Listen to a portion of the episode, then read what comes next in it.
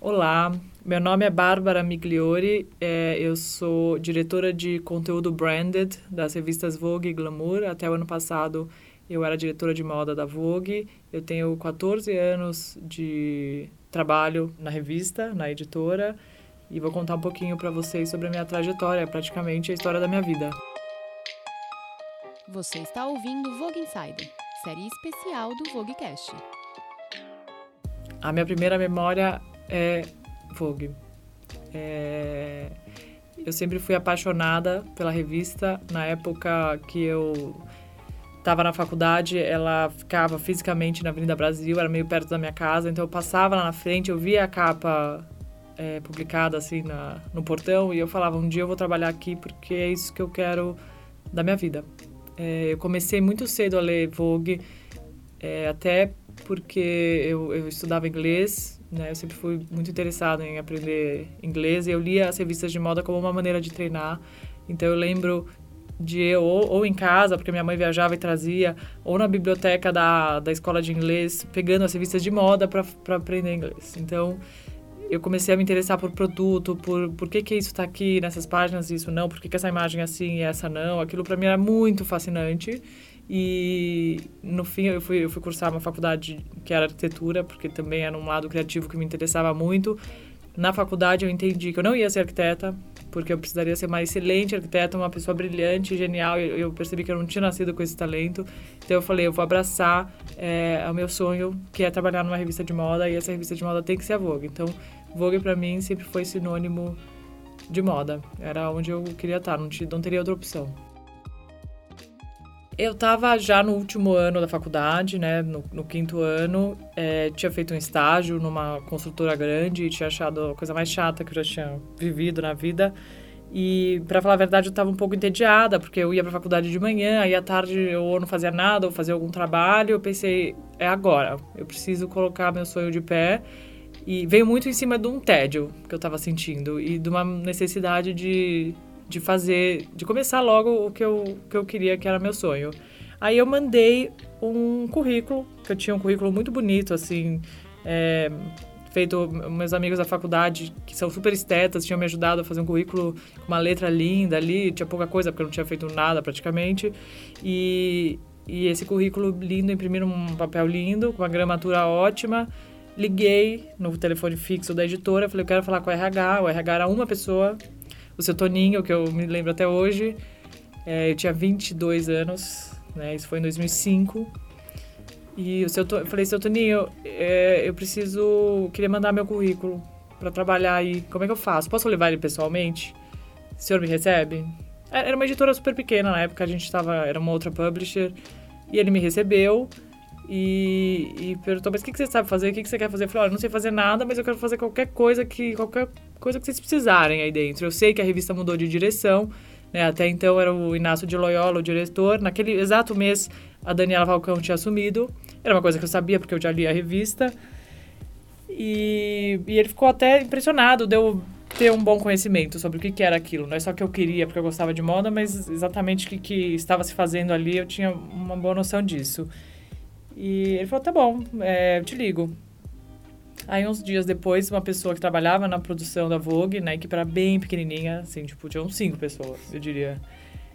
Aí uma pessoa me ligou e falou, eu tenho uma vaga de estágio, a minha estagiária tá saindo, pode vir conversar comigo? Posso. É... Aí, eu lembro que era uma... É, enfim, é, né, a Daniela Sodeyama, a gente ela mora nos Estados Unidos, ela trabalhou anos na Vogue, ela saiu logo depois que eu entrei, mas foi ela que me entrevistou a Daniela era uma super craque de imagem também, ela trabalhava com produção de moda e, e produção executiva da revista em geral. Ela tava assim de vestido e bota cowboy, que eu achei super ousado. E eu tava bem careta, né, como se esperaria de mim. E eu tava assim, tipo, com calça de alfaiataria e jaquetinha de tricô meio tom sur tom. Era bem careta, era uma roupa que eu até me lembro que eu comprei numa viagem nos Estados Unidos e eu achei que era a roupa que eu tinha que usar. Mas ela tava muito moderna e, e ela me impressionou com aquele jeito despachado e aquele jeito de vestir assim, eu posso vestir o que eu quiser. Eu achei isso muito vogue. E ela, enfim, perguntou várias coisas para mim e falou: "Mas eh, menininha, você tá ligada que isso aqui é assim glamour para quem vê a revista, né? Quem faz é um pouco mais difícil". Eu falei: "Não, mas eu não tenho medo de de trabalhar. Eu não, não tô aqui pra para nada que não seja colocar a mão na massa e ajudar vocês. E é, realmente tinha uma vaga lá e eu comecei a trabalhar lá dessa maneira. E foi a primeira coisa que eu fiz foi alguns xerox. A segunda coisa que eu fiz foi organizar o arquivo de revistas internacionais. A gente tinha uns armários assim com escaninhos quadrados no corredor. Aí eu tinha que colocar tudo ali em ordem. A terceira coisa que eu fiz foi muito interessante, foi parte de todos os anos, muitos anos que eu trabalhei na Vogue. É, eu tive que decupar um texto é, em inglês e achar de uma Vogue gringa e, e tra traduzir algumas frases ali em looks daquela temporada. Era basicamente um, um recap é, de uma editora de moda gringa sobre uma temporada ali que tinha acabado de acontecer. E eu tinha que ler aquilo em inglês e colocar que, que, que look do, daquele desfile tem mais a ver com isso que ela tá falando. Então foi um super exercício para mim. Eu comecei minha vida aqui fazendo isso. E anos depois eu eu fiz a coluna da Constança Pascolato, também ouvi-la toda semana, me ajudou muito a desenvolver ali um entendimento do que, que é moda, né? Porque a gente gosta de moda, mas quando a gente vai trabalhar na Vogue é que a gente vê o que, que é moda, a gente não sabe o que, que é. Né? E eu ainda não tinha estudado isso, eu não sabia mesmo. Então, aí eu, eu, eu comecei ali, assistente de produção executiva, aí virei produtora executiva, depois que eu me formei, aí é, tinha que evoluir, mas eu não era exatamente uma editora de moda, então eu virei editora de produção executiva, que é um cargo inventado, ninguém entendia bem o que, que eu era, mas eu já tinha uma, alguns anos de casa ali, a Daniela não sabia bem o que fazer, ela cavou esse, esse cargo para mim, para me sentir assim mais valorizada, até foi bem isso. Aí surgiu, quando a gente mudou para Globo Condenaste, eu virei editora de moda. De fato, aí é, fez sentido, assim, até burocraticamente. Fiquei ali alguns três, quatro anos como editora de moda. Virei diretora de moda, porque também eu já estava muito fazendo esse exercício com os stylists que são os fornecedores da Vogue, né? As pessoas que fazem as modas, os editoriais grandes. Porque como editora eu fazia as matérias pequenas só. E fiquei eh, alguns anos como diretora de moda e, e quando eu engravidei, eu percebi que, por acaso, que eu queria que eu achava que a revista já estava mudando muito o papel dela e os produtos dela. Então, assim, quando eu comecei na Vogue só existia uma revista. Aí, enquanto eu estava lá, a gente virou um site, a gente virou um Instagram gigante, uma conta de Facebook, a gente virou uma marca que está em eventos, a gente virou pessoas é, físicas que vão e, e, aparecem nos eventos e fazem presenças e passam conteúdo.